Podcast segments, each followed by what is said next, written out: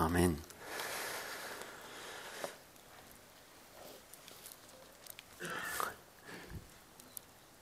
Wir sind in dieser Serie Anbetung, wo es darum geht, miteinander Sachen zu entdecken und miteinander herauszufinden, was Gott da parat hat. Und hat etwas mitgebracht heute. Das Bild ganz früher, Adam und Eva im Garten Eden, ist beschrieben, wie Gott manchmal ist spazieren in den Garten und dann dem Adam und der Eva ist begegnet und sie Gemeinschaft gehabt. Innige, tiefe Gemeinschaft, eine innige Beziehung. Ein Gespräch. Herz zu Herz, unter Freunden, unter Bundespartnern. Und das war Anbetung die innigste Form von miteinander unterwegs sein. Tiefe Form von Erkennen, voneinander ehren, achten, von Wertschätzen, von Liebe ausdrücken, Zuneigung ausdrücken. Und dann lesen wir, dass irgendwo ist, ist ein Bruch passiert in diesem Innen. Ist eine Schlange reingekommen.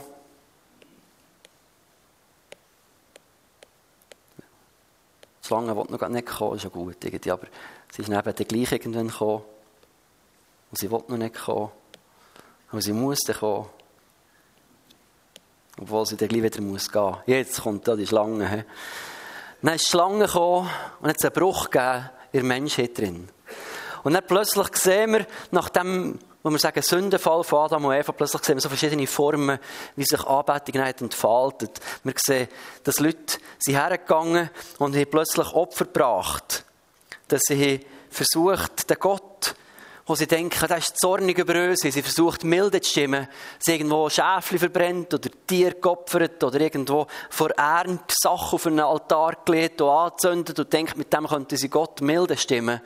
Und irgendwo sein Herz wieder gewinnen oder zumindest seinen Zorn abwenden. Und wir eine Dimension von Furcht drinnen gesehen gegenüber einem Richter. Es hat weitere Formen gegeben von Anbetung, wo sie von Israel ausgezogen sind dann haben sie das Gefühl gehabt, wäre doch noch gut, wenn man etwas sehen würde.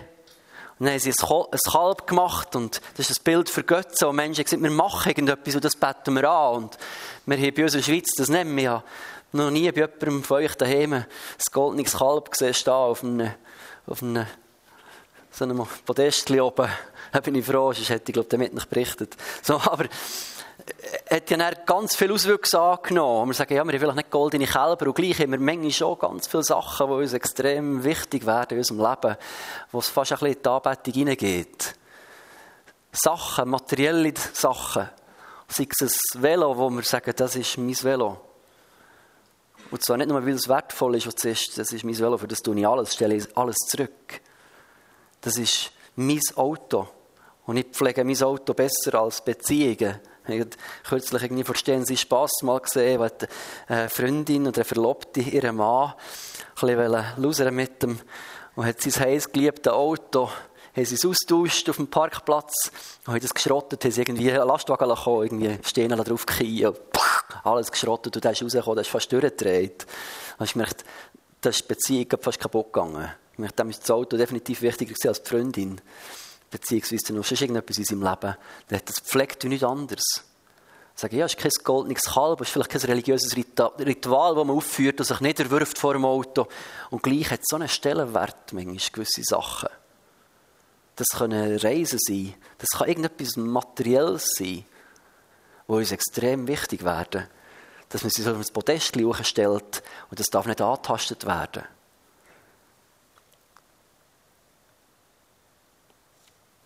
Vielleicht sieht es so aus, dass man dann angefangen hat, Geschöpfe zu verehren, hat Menschen auf ein Podest gestellt oder auf einen Thron. Könige, Sportler oder meistens sich selber. Das ist die häufigste Form von Anbetung, die ich erlebe, wo der Ausdruck ist vom Sündenfall, dass wir Gott vom Thron hinweg da uns selber hochgestellt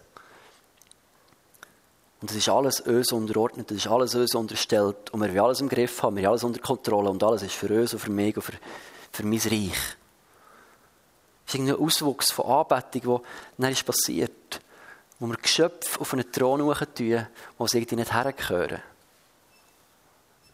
Obwohl dass sie wertvoll, wichtig, schützenswert, liebenswert sind. Aber sie gehören nicht auf den Thron in unserem Leben.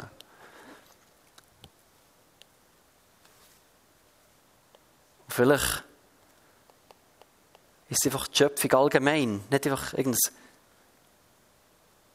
das ist der dort, Schöpfung.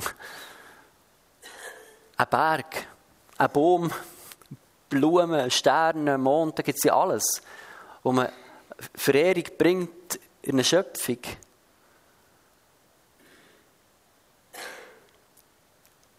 Und ich glaube, wir als Christen sind schuldig geworden, dass wir die Schöpfung vielleicht auch zu wenig geschützt vielleicht zu wenig Respekt hatten, aber wo ich heute eine Tendenz sehe, wo man völlig auf der anderen Seite vom Rössli kippt, wo man die Schöpfung in eine Verehrung nimmt, wo Umweltschutz wichtiger ist als alles andere.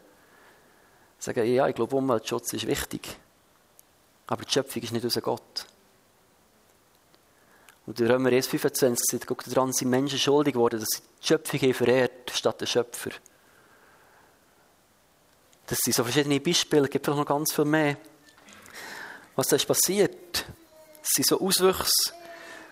Und daran erkennt man auch, was man auch für Opfer bringt. Dass man sieht, für Geld, für andere Menschen oder für, für andere Sachen werden Menschen getötet, Opfer gebracht. Das ist, ich bin kein Mörder, das mache ich nicht. Ist, ja, aber was ist mit unserem Leben? Es gibt vielleicht auch Streit. Mit geliebten Menschen wegen irgendetwas, das nicht auf den Thron gehört.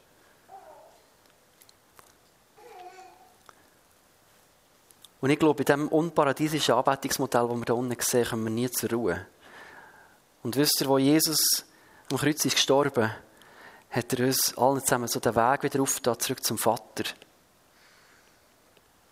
Das heisst, wo Adam und Eva gesündigt sie sind ausgeschlossen worden aus der Gemeinschaft, ist in einen Bruch hineingekommen. Und Engel haben den Zugang bewacht. Und Jesus hat mit seinem Tod und mit seiner Auferstehung hat er den bewachten Zugang abgeschafft, hat wieder die Tür aufgetan, dass der Mensch wieder reinkommen kann, wieder in die innige Beziehung. Und aus dieser Angst muss rauskommen, aus dieser Verzweiflung rauskommen, dass er sich auf etwas selber gemacht muss verlassen. Wenn man es durchdenkt, ist es brutal, oder? Du, du machst etwas mit deinen eigenen Händen und setzt dein Vertrauen drauf. Oder du setzt dein Vertrauen auf etwas, das kaputt gehen kann, wo Vergänglichkeit unterworfen ist. Oder wir setzen unser Vertrauen auf Menschen, wo wir wissen, wie schwach wir sind, wie wankelmütig, wie emotional wir sein können und wie ohnmächtig wir sind, wenn, wir aufs Mal krank werden und wir haben nicht alles im Griff und wir setzen unser Vertrauen in Menschen hinein. Das ist irgendwie total hoffnungslos, weil uns Menschen nie wirklich helfen können. Oder wir setzen unser Vertrauen und unsere Hoffnung und unsere Anbetung in eine Natur hinein, die total unberechenbar ist. Zwar wunderbar und wunderschön, zu bestaunen immer wieder, was Gott da geschaffen hat. Und gleich total willkürlich.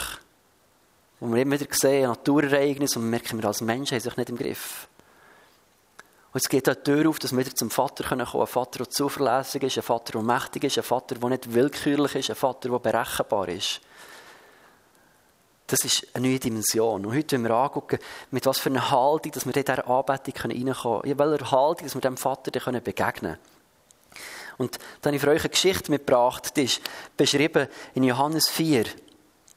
Das heisst, es ist so gewesen, dass Jesus ein bisschen weiterziehen musste, weil die Pharisäer haben wieder mal stunk gemacht. Ähm, hat er gemerkt, oh, ich glaube, wir gehen mal ein bisschen weiter, ist von Judäa weitergezogen nach Galiläa. Und das heisst, er musste durch Samaria reisen. Es gibt ja da verschiedene Wege nach, ob sie nach Galiläa. Ähm, ich bin nicht sicher, ob er aus Weggründe wirklich müssen durch Samaria gehen ist ja nicht zwingend. Ähm, oder ob er aus einem inneren Grund dort müssen durchziehen musste. Im Fall hat er, es hat müssen. Für mich ist so ein schönes Bild, er musste dort durchgehen, weil er dieser Frau begegnen. Und dann trifft er dort, an diesem Jakobsbrunnen, in dieser Samaria-Stadt in Sichar, trifft er die Frau. Das heisst, Jesus war müde vor der Reise, hat sich an den Brunnen gesetzt, zur sechsten Stunde. Und dann kommt die Frau aus Samaria, für Wasser zu schöpfen. Und Jesus sagt, kannst du mir bitte auch zu trinken geben? Und ich finde es so ein schönes Bild von unserem Jesus, dem Sohn Gottes, wo man immer so Macht und Kraft zugesteht, zu sehen, er war müde gewesen. Das tut meinem Herz immer wieder gut, in so Momenten, wo ich denke, leck, ich bringe das Zeug nicht auf die Reihe. Ich komme mit meinem Leben nicht schlagen, ich mache mit dem Zeug nicht nachher, was ich alles sollte tun sollte. Ähm, ich habe alles noch vor mir, meine Pendenzelliste wird nicht kleiner. Das will ich noch, das sollte ich noch, hier noch, dort noch. Du denkst, puh, alles, was ich brauche, ist mal eine Pause. Und dann begegnet mir hier der Sohn Gottes, der sagt, Jungs, sie brauchen Pause. Das tut meinem Herz so gut. Genau. Und er hat Hunger gehabt. Das tut meinem Herz aber gut. Heck hat Jesus aber auch Hunger gehabt. Hat die Jüngergeschichte gerade etwas Essen geholt. Und dann hat er die Begegnung mit dieser Frau. Wo er sagt, gib mir bitte etwas trinken. Und sie kommt aus allen Wolken, weil erstens ist er ein Mann und sie eine Frau. Dass sie auf mal zusammen reden, geht gar nicht. Und zweitens ist er ein Jude und sie eine Samariterin. Und das war ein Konflikt. Gewesen. Und das ein Mischvolk war, zwar mit jüdischem Hintergrund ein Teil, aber das ist vieles vermischt worden, weil sie hier Städte umgesiedelt und hat man Zeug vermischt. Und es ist so ein bisschen eine durchmischte Religion geworden. Sie sehen ja auch, unser Vater Abraham einen Bezug gehabt zum jüdischen Glauben, aber ein bisschen ein Durcheinander, ein Genosch im Stübli, gewisse Sachen für die Juden. Ihr, die zum Teil eine Säule gehalten und für die Juden eine Säule geht gar nicht, unreines Tier, so die sich nicht an die Gesetze und die Regeln gehalten oder damit sie die verachtet gewesen. Deswegen hat Jesus ja das Bild gebracht mit dem, mit dem barmherzigen Samariter, für zu sagen, guck mal, da geht es um die Herzensregung. Genau. Und sagt, wieso? Du als Mann sowieso und du noch als Jude, du redest mit mir, was ist mit dir los, was, was hast du? Und dann sagt Jesus, guck, wenn du wüsstest, was die Gabe Gottes ist und wer der ist, der jetzt da zu dir sagt, gib mir zu trinken, dann würdest du ihn bitten und er gibt dir lebendiges Wasser. Und die Frau sagt dann zu ihm, Herr, ich sehe, Nein, das kommt erst später. Entschuldigung, jetzt bin ich zu früh. Zuerst sagt sie, du hast ja gar nicht, wo du damit könntest schöpfen. Das ist ein tiefer Brunnen, von wo willst du lebendiges Wasser nehmen? Bist du etwa mehr als unser Vater Jakob, der den Brunnen gegraben und daraus getrunken hat und seine Söhne und das Vieh getränkt hat daraus. Und Jesus hat gesagt, guck, wer von dem Wasser in diesem Brunnen trinkt, der wird wieder Durst bekommen. Wer aber vom Wasser trinkt, das ich ihm gebe, der wird die Ewigkeit nicht mehr dürsten, sondern das Wasser, das ich ihm geben würde, das wird ihm eine Quelle werden, die ins ewige Leben hineinquillt. Ich finde das ein wunderbares Bild, das Jesus da malt. Er sagt, guck mal, das, was du da machst, ist Wasser schöpfen mit Kraft und Anstrengung. Für mich ist das ein Bild von Religion. Wenn Menschen sich anstrengen, versuchen dem Gott zu gefallen, versuchen ihren Mangel zu füllen, ist das ein Bild von, von Wasser schöpfen, mit, mit Mühe und Not, aus dem Brunnen ruchen, Wasser holen und ein bisschen trinken, dann ist es Zeitlich gut und dann ist es wieder schlecht. Und dann hat man wieder Durst und Mangel. Und das ist Religion, die uns dazu treibt, dass wir immer wieder versuchen, dem Gott zu gefallen und irgendwo ins Reine zu kommen mit dem Gott und nicht wissen, längst oder längst nicht. Und habe ich jetzt richtig gemacht oder nicht? Und was muss ich noch alles als Christ? Das ist so eine anstrengende, knorzende Haltung, wo wir müssen Wasser schöpfen müssen. Und Jesus gibt uns ein Bild damit, sagt, guck mal, ich als lebendiges Evangelium, wenn ich komme, wenn das Evangelium in unser Leben hineinkommt, dann sind wir nicht mit dem Wasser schöpfen, mühsam im Zeug hochknorzen, sondern der kommt in uns, wird der Quelle freigesetzt.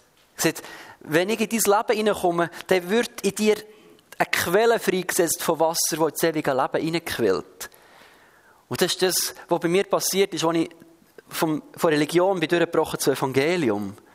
Von irgendetwas leisten und tun versuchen, den Gott zu beeindrucken, her Jesus ist in mein Leben hineingekommen und plötzlich hat etwas angefangen zu fließen. Gegen Gusem hat das für viele gleich ausgesehen, aber gegen ihn ist etwas ganz anderes.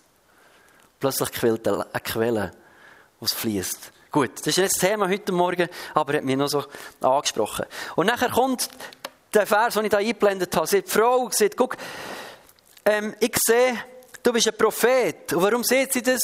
Weil er vorher sagt, gang, hol mal die Mann. Und dann sagt sie, ich habe gar keinen, sie richtig fünf hast gehabt, und der, den du jetzt hast, ist nicht deine.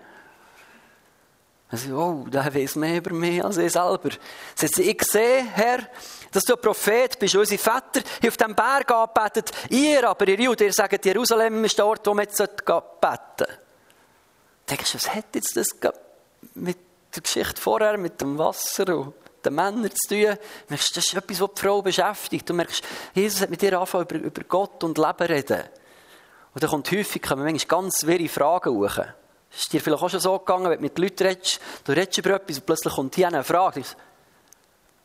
Was ist jetzt das? Aber das hat ihr brennt unter den Nägeln. Ist was, ja, aber wo müssen wir jetzt anbeten? Dann denkst du, okay, also reden wir mal über Anbetung. Und nachher finde ich die Antwort von Jesus ganz spannend. Das ist vielleicht ein bisschen viel Text, aber ich hoffe, ihr könnt es lesen. Seht ihr, guck. Glaube mir, Frau, es kommt die Zeit, dass ihr weder auf diesem Berge noch in Jerusalem den Vater anbeten werdet. Ihr wisst nicht, was ihr anbetet. Wir aber wissen, was wir anbeten. Denn das Heil kommt von den Juden. Aber es kommt die Stunde und ist schon jetzt, dass die wahren Anbeter den Vater anbeten werden im Geist und in der Wahrheit. Denn auch der Vater will solche Anbeter haben. Gott ist Geist und die ihn anbeten, die müssen ihn im Geist und in der Wahrheit anbeten. Du merkst, die Frau war irgendwie beschäftigt, unsere Väter hier auf dem Berg da, das ist unsere Tradition. Wir sind gewohnt, irgendwo dem Gott auf dem Berg zu begegnen. Und ihr sagt, jetzt müssen wir auf Jerusalem, aber in Jerusalem sind wir gar nicht willkommen. Das ist noch schwierig für uns, was machen wir jetzt? Und Jesus erkennt etwas, wo ein Problem ist hier. Seht ihr, wisst ihr es? Die ganze Gottesbeziehung ist weniger eine Frage von unseren Formen, von Ort und Zeit, vom Haus und vom Land, wo du drin bist. Vielleicht kennen wir das auch, vielleicht sieht man auch, in Pfimi könnte man besser worshipen als hier. Oder in der GFC wäre es gescheiter. Oder, oder statt da das elektrische Zeug. Weißt du noch früher mit dem richtigen Klavier? He? So. Manchmal haben wir doch auch so Vorstellungen wie die Frau hier, die sagt, der Berg wäre richtig gewesen. Und ihr sagt jetzt, Jerusalem ist richtig. Und wir denken, nein, nein, es wäre richtig mit, mit ohne oder mit viel oder mit wenig oder eben mit bling bling und blam blam. Wo uns Sachen manchmal stressen und stören, wo wir Sachen manchmal wie ein Gefängnis aufbauen und sagen, genau so muss es sein. Und wenn es anders ist, dann, dann nervt es uns. Oder denken, das ist nicht gut, was hier läuft. Und Jesus dreht hier die ganze Frage von Anbetung auf eine Frage, tönt vielleicht ein bisschen fromm, dass es jetzt am Schluss geht es um Geist und Wahrheit. Tönt fromm, hat man viel so gesehen. Im Geist und Wahrheit anbeten. Man vielleicht manchmal noch ein schlechtes Gewissen gemacht damit. Und ich glaube, dass Traditionen, gerade in diesem Bereich von Anbetung, uns extrem helfen können. Traditionen sollen uns ja helfen, ein Erbe, ein Erbe weitertragen. Oder? Traditionen helfen uns, an gute Sachen uns zu erinnern. Traditionen geben etwas mit. Es sind mega gute Diener, Traditionen. Aber Traditionen sind ganz schlechte Herrscher. Und das war das Problem, das die Pharisäer und die Juden immer wieder hatten. Dass sie Traditionen zu einem Gesetz gemacht haben. Dass sie aus dem Erbe, aus dem Segen heraus ein Gefängnis gebaut. Und er gesagt, du musst so und so, sonst ist nicht gut. Und Gott hat gesagt, Freunde, entspannt euch. Er hat gesagt, der Sabbat nur so und so, sonst ist nicht gut. Und Jesus sagt, Freunde, entspannt euch. Das ist euch gegeben, euch zum Nutzen. Das sollte euch helfen und nicht beschweren. Und ich glaube, wir sind als Gemeinde in Europa schon in einer Zeit, wo die letzten Jahrzehnte sie prägt sind, immer wieder um so Fragen, um Kämpfe. Was ist denn, wie sollte man denn, wie sollte man denn nicht? Ist das richtig, ist das falsch? Wo man um, Form und Stil hat gekämpft miteinander. Und manchmal vielleicht im Hintergrund ist geraten, um was es wirklich geht, der Anbetung. Dass es weniger darum geht, ob jetzt die Gitarre am Strom ist oder nicht. Dass es weniger darum geht, ob das Licht bling bling und blem blem macht oder nicht dass es weniger darum geht, ob wir jetzt auf dem Heiligen Berg sind oder nicht. Dass es ja nicht darum geht, ob Sonntagmorgen ist oder nicht. Oder ob es eine Hundskommune, ein Montagmorgen ist, wo du vielleicht daheim im Staubsauger bist. Oder bist in der Bachstube, wo das Mehl ein Zeug rumfliegt oder offen spinnt. Oder du bist mit Leuten unterwegs, die Knörrt sind. Der Ort ist egal. Die Form ist egal. Weil es etwas ist, was hier innen zu jeder Zeit und überall kann sein Und Jesus sagt, guck, in der Anbetung, da geht es schlussendlich um dein Herz. Es ist nicht die Frage, wie es deine Väter gemacht. Es ist auch nicht die Frage, wie machen wir es jetzt. Es ist auch nicht die Frage, wie machen es Teenager morgen. Oder heute Abend. Ihr seht, die Sachen, die da hängen, der Kläse wird da eine CD aufnehmen und hat da mega eingerichtet. Das ist also nicht alles für uns. Genau. Und die Lichter, da müsst ihr nicht Angst haben, dass ihr dann noch beschallt werdet oder, oder angestrahlt werdet. Das ist für heute Abend. Das ist eine Form. Aber das tut irgendwie nicht zur Sache um unser Herz. Und Jesus in der Anbetung geht es ja mal um dein Herz, oder? Da braucht es nicht einen Berg, nicht ein Gebäude, da braucht es keine gute Band, nicht, ich weiß nicht was für eine Atmosphäre, Duftkerzli, Weihrauchmürre, Gold und ich weiß nicht was, Goldregen. Das braucht es nicht. Sondern es braucht dein Herz. Das ist das Rohmaterial, das wir brauchen für Anbetung. Und er spricht er etwas an bei dieser Frau, die wir getroffen diese Woche. Er sieht dieser Frau, sagt, guck, ihr wisst nicht mal, wer ihr anbetet. Wir aber, wir wissen, wer wir anbeten. Und dann habe so gemerkt, wie Jesus zu mir geredet in der Zeit. Sagt, guck mal, so häufig, wenn wir Lobpreis machen, sind wir irgendwo am Lierli trällerle. Ich rede von mir. Machst irgendetwas, sieht fromm aus, tönt fromm, aber dein Herz ist irgendein anderer Punkt. Ich weiß zwar, dass Jesus mich liebt, ich weiß, dass Gott lebt und ich habe das Gefühl, ich mache es für ihn, aber manchmal bin ich ganz weit weg in meinen Gedanken und meinem Herz. Auch wenn ich Jesus kenne, kann ich in meinem Herz manchmal ganz ein anderer Punkt sein. Egal wie fromm das ich tue. Er sagt, weißt du, in Anbetung, ganz am Anfang kommt es darauf an, dass wir wissen, wer wir anbeten. Dass wir wissen, wem wir hier begegnen. Um das geht es, wenn wir von Worship oder von Anbetung reden. Da geht es darum, dass wir von diesem paradiesischen Zustand reden, sagen, wir, wir wissen, mit wem wir es zu haben. Wir wissen, wem wir hier begegnen. Da geht es nicht um Adam oder um Eva oder um die Person vor oder hinter dir. Da geht es um nichts anderes, als dass wir als Mensch einfach zu dem Vater dürfen kommen Eine persönliche Begegnung können haben. Um das geht es in der Anbetung. Da geht es um innige, tiefe Gemeinschaft. Um eine Begegnung, die möglich ist. Wo eben Leben fließt. Du musst dich nicht schuldig fühlen, wenn du den Gedanken weg bist. Aber da fließt kein Leben, wenn wir irgendwo etwas Frommes tun, aber gar nicht dem Vater begegnen. Und er sagt, guck, der erste Punkt, für das wir wirklich können anbeten können, hat damit zu dass wir uns bewusst werden, vor wer gehen wir. Wem begegnen wir jetzt hier? Mit wem rede ich jetzt in Moment? Mit wem möchte ich hier unterwegs sein? Was möchte ich meinem Gott sagen? Wenn die Band sie oben Worship machen, ihr macht das immerhin gut, aber sie machen das nicht, für, dass ihr am Schluss so macht oder so oder so. Es geht nicht um das. Sie wollen uns versuchen zu helfen, dass wir persönlich vor Gott kommen können. Das ist nicht ein Beitrag bei einem Konzert, das die Bands machen, für das wir dann können unser Urteil fällen auf einer Skala von 0 bis 10 sagen, heute hat mich so gedünkt und das und dieses. Das ist eine Hilfestellung. Das sind, die Band gibt uns Stützrädchen. Die gibt irgendwie Lieder vor, die sie vorbereiten, wo Sabrina und ihr Team hat überlegt, was könnte heute Morgen dran sein, dass wir singen. Und dann wählen sie Lieder aus nach bestem Wissen und Gewissen, im Wissen, dass wir alle in einem anderen Punkt stehen in unserem Leben und dass sie nie alle werden treffen mit diesen Liedern. Vielleicht kommt mal ein Lied, das traurig ist, aber du hockst am Platz und dich verjagst fast vor Freude, weil du vielleicht gerade ein Kind hast bekommen. Oder ja.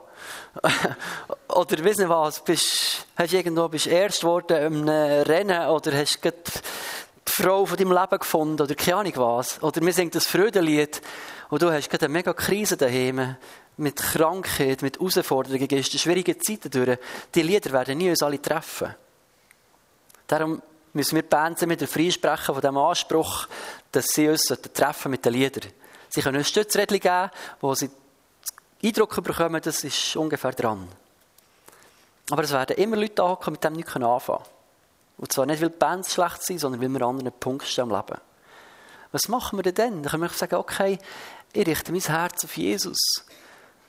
Wenn ich traurig bin, hilft es manchmal, wenn die Leute klatschen und fröhlich sind, dass ich aussteigen aus der Traurigkeit und sagen, ich will mich einfach freuen. Und manchmal ist eine Zeit von Trauer dran. Dann muss ich nicht theaterlen. Dann kann ich, dann darf ich trauern. Und umgekehrt auch. Wenn sie traurig sind und ich habe Freude, muss ich nicht, oh ja, hey, schlechtes Gewissen sollte ich haben, dass es mir so gut geht. Sie sind nicht Freude. Nimm Anteil an dem, wie es den anderen geht, aber wir müssen dann nicht unterjochen. Deswegen, das sind einfach Stützrädchen. Die uns, die uns helfen können. Und er sagt, guck mal, ihr müsst einfach daran denken, und das ist das Wichtigste daran, wer betet ihr an? Um wer geht es hier? Und wir sagen, Jesus, es geht um dich. Und wir unsere Liebe ihm ausdrücken und sagen, wir stellen dich in die Mitte von unserem Leben. So. Das, ist, das ist der erste Punkt, das wünschen wir, dass wir uns das immer wieder bewusst machen dürfen. Sei es daheim, sei es hier gemeint, wenn wir Lobpreis machen miteinander, dass Jesus so immer wieder in die Mitte rückt. Weil wenn Jesus in die Mitte rückt, dann rückt ganz vieles an Rand dann wird ganz vieles plötzlich sehr, sehr nebensächlich. Und das Zweite, was ihr da seht, seht, guck, wenn du anbeten musst, eben im Geist und in der Wahrheit anbeten. Was bedeutet das für uns? Was heißt im Geist anbeten? Er sagt, Gott ist Geist und wenn du ihn anbeten musst du das im Geist tun. Das ist wie eine Frequenz. Mit Edel war früher ein Feuerwehr. Wenn er seine Jungs erreichen auf der Feuerwehrfrequenz, hat er die richtige Frequenz einschalten. Wenn er irgendwie so mit einem normalen 0815 Funk hat gefunkt, weiß gar nicht, ob man auf die Frequenz käme oder nicht, haben wir das früher ablosen Wir haben einfach dein Funk gebraucht, um zu hören, was er macht. genau. Aber du musst die richtige Frequenz müssen einstellen für jemanden wieder zu treffen. Und das heisst, der Sündenfall hat uns die Frequenz verstellt. Da ist in einen Bruch hineingekommen, oder? Und Jesus hat uns die Frequenz wieder eingestellt. Johannes 6 heißt, all denen, die ihn aufgenommen Jesus aufgenommen zu leben, hat er das Recht gegeben, Kind Gottes zu werden. Und was haben Kind Gottes? Die hat der Geist bekommen. Also wir haben wieder die Frequenzmöglichkeit, wieder die Frequenzebene, dass wir wieder mit Gott können kommunizieren können. Wir mit dem und er mit uns. Wir haben den Kanal wieder richtig eingestellt bekommen. Sind wir noch Mensch geblieben, ähm, haben wir noch recht viele Herausforderungen mit unserem Leben. Wir ticken immer noch manchmal komisch, haben wir noch gewisse Ecken und Kanten in unserem Leben. Aber wir haben eine Frequenz eingestellt bekommen, dass wir nicht die Möglichkeit haben, zu hören und zu hören und zu reden mit dem Gott. Das ist im Geist anbeten. Du musst die richtige Frequenz wählen. Und in der Wahrheit, das spricht er ganz fest nachher unser Herz an. Und er sagt, guck, da geht es am Schluss darum, nach was so die ausrichtest. Stell dir vor, der Eckhard hätte heute Geburtstag. An dieser Stelle, Happy Birthday Eckhard, zu seinem 66. Geburtstag. Schön, dich zu kennen. Wünsche dir alles Gute. Stell uns vor, er hat Geburtstag, was er hat. Gestern. Kacko. Heute hat mir auf dem Handy, die habe ich es falsch eingetragen, tut mir leid. Also, stellen wir vor, er hätte gestern Geburtstag gehabt, was er hatte. Entschuldigung. Eckhard macht das Fest und lädt all seine Kinder ein. Und sie fein essen. Und es sind Freunde und Familie sind da. Und dann will man den Eckhard ehren. Liebe Zuneigung ausdrücken und sagen, Freunde, wir singen im Eckhard das Happy Birthday. Dann fangen sie an mit Happy Birthday. Und sie singen Happy Birthday. Alle Augen sind auf den Eckhart gerichtet. Der Eckhart läuft rot an, weil irgendwann wird es unangenehm. Also, mir geht es aber so, das habe ich aber nicht so gerne, wenn sie singen. So, ja, ist gut, können wir stoßen dich jetzt an, ist gut so. Okay, und alle singen. Und Eckhart ist in der Mitte vom Raum und alle singen immer das Lied. Und plötzlich kommt jemand und sagt, hey, stell dir vor, wir haben noch Gitarre dazu. Ich habe noch Gitarre. Komm, wir machen noch eine Gitarre. Und ich bringe das Piano und Schlagzeug. Ein Schlagzeug und Piano. Oh, das klingt viel besser. Hey, wisst ihr was? Ich war Dirigent früher. Komm, wir machen es vierstimmig. Dann fangen sie an üben. Und sie sagen, wow, das klingt viel besser. Kannst du noch Soprano, Bariton und Bass und keine Ahnung was. Dann kommt jemand noch mit, mit so Zeug und so Zeug und jens. Und der Mike bringt Scheinwerfer. Sie hey, machen noch Lichtshow dazu. So, das ist Hammer. Und dann das, das Happy Birthday. Und sie geübt und sie trainiert. Und es ist immer wie besser geworden. Und in diesem ganzen Tumult drin hat man vergessen und nicht gemerkt, dass Eckhard aus dem Raum raus ist, ein bisschen auf das Balkon hocken. Das Pfeifchen rocken. ich weiß gar nicht, ob er das macht. Aber ich habe es so vorgestellt, das Bild. So. Mit 66 darf man das nicht, gell? So. Und dann hockt er auf dem Balkon. Ich weiß nicht, ob er es macht. Ich habe einfach das in einem Bild gehabt. Genau hockt er auf dem Balkon aus, aber die Leute innen, wo es am Anfang darum ist gegangen, jemanden zu ehren und jemandem Respekt und Liebe und Zuneigung zu zeigen, haben sich plötzlich so verirrt in diesem ganzen Drama um, tun sie jetzt gut oder nicht gut und was machen wir noch, was könnte man noch anders? Und plötzlich die Person, die es um sie geht, aus, dem, aus den Augen verloren. Und das ist das, wo wir manchmal ein bisschen herausgefordert sind im Worship oder in der Anbetung. Dass wir manchmal ein bisschen ein Zeug daraus machen, um das Drumherum und manchmal vergessen, um wer es wirklich geht. Um was es wirklich geht. Und Jesus sagt, guck, es geht hier um Anbetung Geist und Wahrheit, es geht hier um dein Herz. was du in deinem Herz hast was du der Person in der Mitte von deinem Leben, dem, dem lebendigen Gott, dem guten Vater, möchtest sagen. Um das geht's. Und wenn es um das geht, in unserem Leben Anbetung, dann ist nämlich Form und Stil irgendwie recht gleich. Recht nebensächlich plötzlich. Für alle, die Kinder sind, ist plötzlich total egal, wie Form und Stil und Rahmen ist, weil es um einen Vater geht. Und was bedeutet das für uns als Gemeinde, als Lieb von Jesus? Wenn für uns Form und Stil irgendwie total nebensächlich wird. Dass wir Form und Stil können brauchen für die, die noch nicht Kind sind. Weil es vielleicht denen helfen kann, reinzukommen, Kind zu werden. Wenn es uns in unserem Herz um einen Vater geht, wenn es in unserem Herz um Jesus als Person geht, wo wir ihm begegnen, egal ob wir jetzt auf dem Berg sind oder in Jerusalem, ob wir hier in Rheinbrück sind oder nicht, egal ob jetzt Band mit Schlagzeug oder ohne, oder mit Bass oder ohne, e-, egal wie, wie gut das man singt, ob jetzt der PC abschmiert oder nicht, so, am Schluss geht es um mein Herz, um einen Vater und eine Begegnung. Und das Ganze drumherum ist bling bling. Und gleich ist mir das wichtig, aber nicht wegen mir. Sondern wegen den Menschen, die noch nicht dazugehören. Wegen den Menschen, die vielleicht noch nicht sein Kind Gottes wurden. Dass die dürfen irgendetwas schmecken und sehen, dass sie reinkommen können, sich wohlfühlen, was ihnen gefällt. Und deswegen dann möchte ich uns als Gemeinde herausfordern, dass wir unser Herz ausrichten. Es geht im Lobpreis nicht darum, was uns gefällt. Es geht im Lobpreis nicht darum, ob ich happy würde, weil Lobpreis ist etwas, was wir ihm bringen und nicht, was wir empfehlen. Lobpreis ist etwas, was wir machen, wo Menschen etwas schmecken von dieser Atmosphäre. Stell dir vor, egal was wir jetzt für ein Lied spielen, egal welcher Stil das es jetzt ist, jedes Föß richtet sein Herz auf den Vater und betet mit innigstem Herz den lebendigen Gott an, ruft ihm zu, singt ihm Lieder, betet ihn an und dankt ihm für das, was er gemacht in seinem Leben. Weißt du, was da entsteht? Eine kraftvolle Atmosphäre. Weißt du, was da möglich ist? Wenn Menschen, die den Gott noch nicht kennen, reinkommen, die spüren etwas von dieser Kraft, von dieser Fröhlichkeit, von dieser Dankbarkeit, die, die können vielleicht besser mitgehen mit dem Stil, so, aber die merken, das sind Menschen, die sich auf den Gott fokussieren. Und das ist etwas, was ich euch möchte bitten, einladen, auch danken, wie das sie gemacht in den letzten Jahren, aber dass wir immer wieder unser Herz auf den Vater ausrichten, weil um das geht Ich weiß, es ist eine Challenge für uns als Gemeinde. Wir haben junge Leute, die wollen es am liebsten mit so, wir haben ältere Leute, die haben es lieber ganz ruhig. Es ist schwierig, einen Stil zu treffen. Und deswegen versuchen wir als Gemeinde primär einen Stil zu treffen von diesen DUS. Und einen Stil zu treffen, den vielleicht andere Gemeinden nicht so treffen.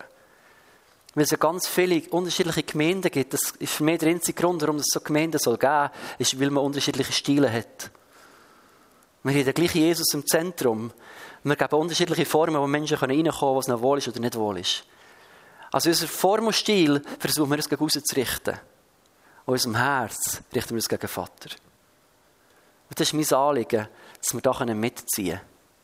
Und wenn du total nicht wohl bist, wenn dir etwas wehtut, manchmal gibt es Momente, wo man sagt, weißt du, ich, ich kann das nicht, das ist okay. Das ist okay.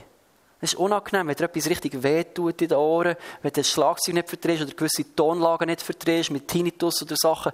Es ist okay, wenn man sagt, hey, guck, dann suchen wir vielleicht einen Rahmen, der besser geht mit meinem Gehör oder meinem Empfinden. Das ist okay. Aber es geht hier nicht um uns. Es geht um einen Vater, um einen Sohn, um einen Heiligen Geist. Und da geht es um die innere Herzenshaltung. Und ich habe kürzlich eine Geschichte gehört, wo, ich, wo der Mike Pilavacci hat erzählt. Das ist von einer Kirche in England, Soul Survivor. Ähm, der Matt Redman ist so ein ähm, Songwriter, der ganz viele Anbetungslieder geschrieben hat. Und die haben einen Aufbruch in ihrer Kirche. Die ganze spannende Sachen erlebt, mit Lobpreis, vieles neu entdeckt, hat neue Lieder geschrieben, die super Bands gehabt und da ist recht Post abgegangen. Ich da ist Kraft da, da haben Menschen Gott erlebt, Hammer.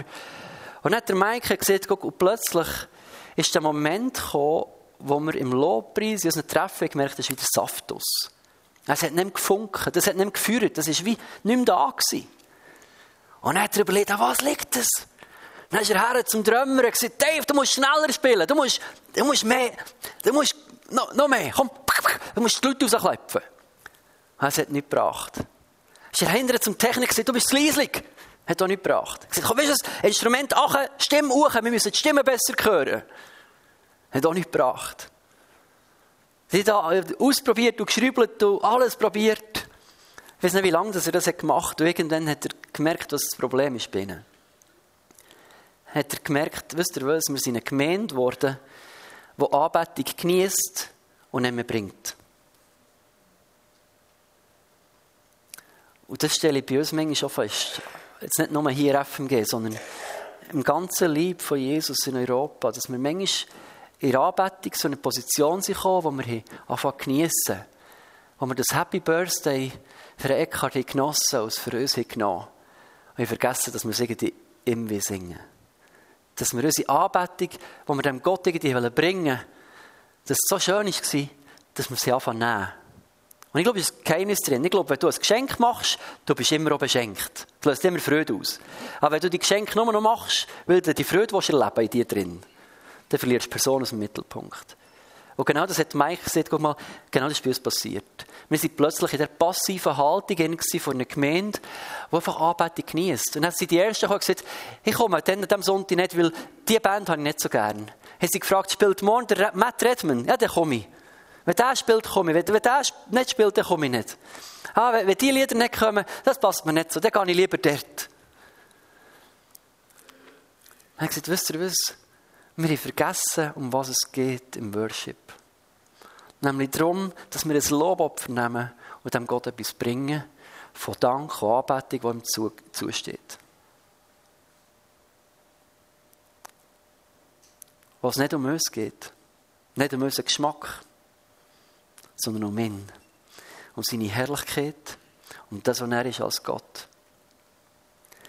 Und dann hat er etwas gemacht, er gesagt, Freunde, wir hören auf mit Worship hier hat alles an Musik aus dem Gottesdienst verbannt für eine Zeit. Die Leute sind mir davon gelaufen. Das war, glaube ich, echt eine schwierige Zeit. Gewesen. Hat relativ viele Leute verrückt gemacht.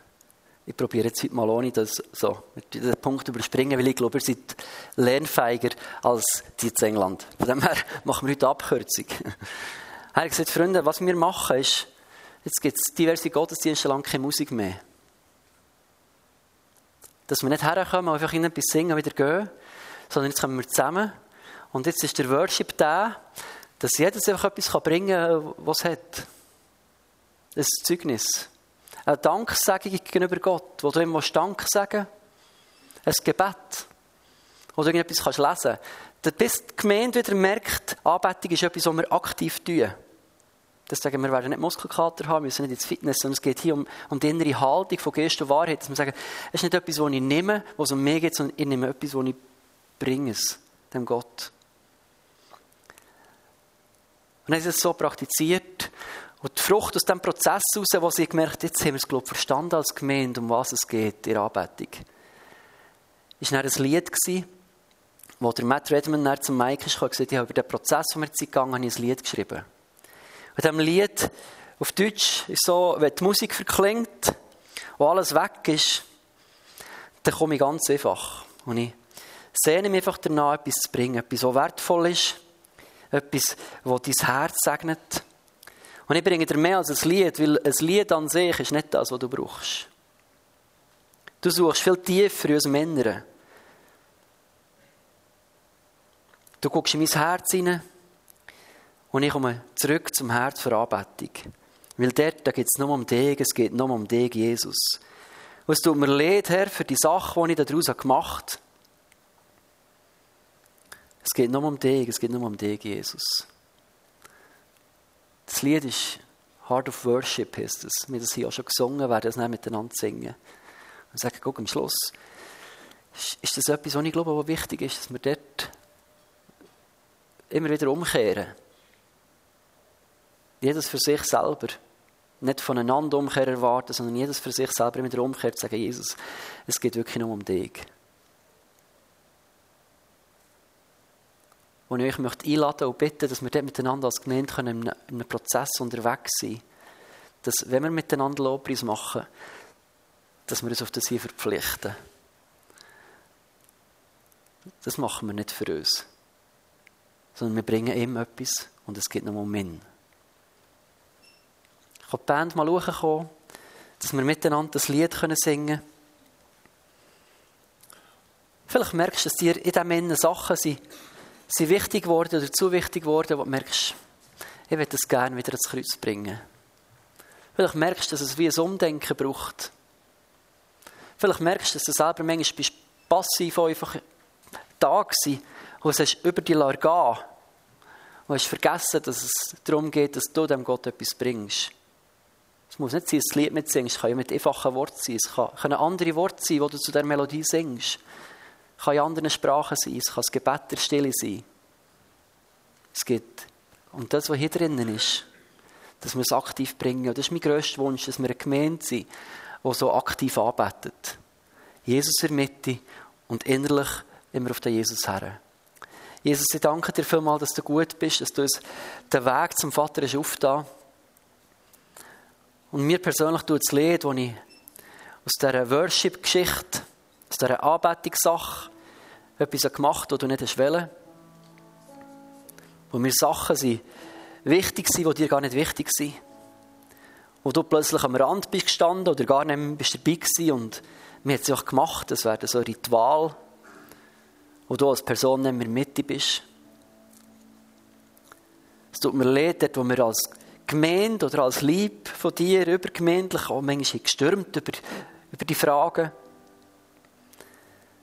Und ich bete, dass du mir persönlich, jedem hier hilfst, dass wir dich wieder in die Mitte stellen in unserem Leben. Ich bete auch für Leute, die sagen, ich habe die Frequenz zum Vater noch gar nicht. Ich höre seine Stimme nicht, ich fühle mich nicht als sein Kind oder ich weiß nicht, ob ich es bin oder nicht. Und ich bete auch, dass, dass sie heute Morgen dürfen, dich ganz neu einladen dass du, Jesus, in ihr Leben hineinkommst und so Quellen wirst, dass sie Kinder werden dürfen. Danke dir, Vater, dass du gut bist. Amen.